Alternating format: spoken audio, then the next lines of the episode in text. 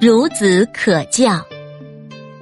张良是西汉初期著名的谋士，他年轻的时候曾计划刺杀秦始皇，刺杀计划失败以后，便隐居到下邳，在今江苏睢宁西北。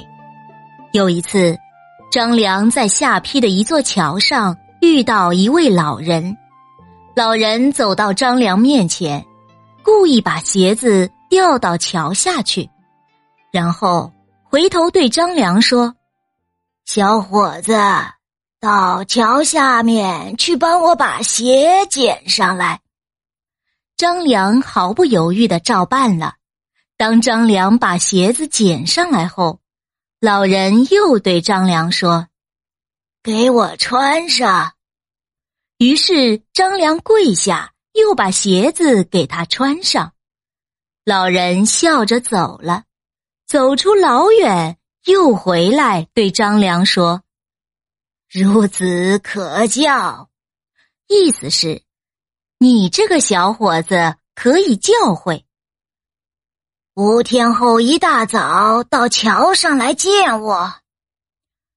五天后，张良一大清早就去了桥头，却看到老人已经在桥上了。老人责备道。和长者见面怎么能迟到呢？老人叫他五天后再来。五天后，鸡刚叫，张良就到桥上去。可是老人又先到了，老人还是责备张良来迟了，让他五天后再来。又过了五天。张良不到半夜就去桥上等，他等了好一会儿，老人才来。老人可高兴了，于是就把一部《太公兵法》赠给他，让他认真学习。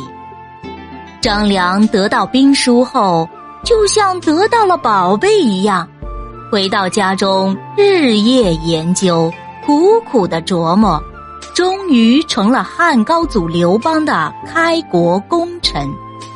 后来人们就用“孺子可教”来赞扬年轻人有培养前途。孺子，小孩子；教，教诲。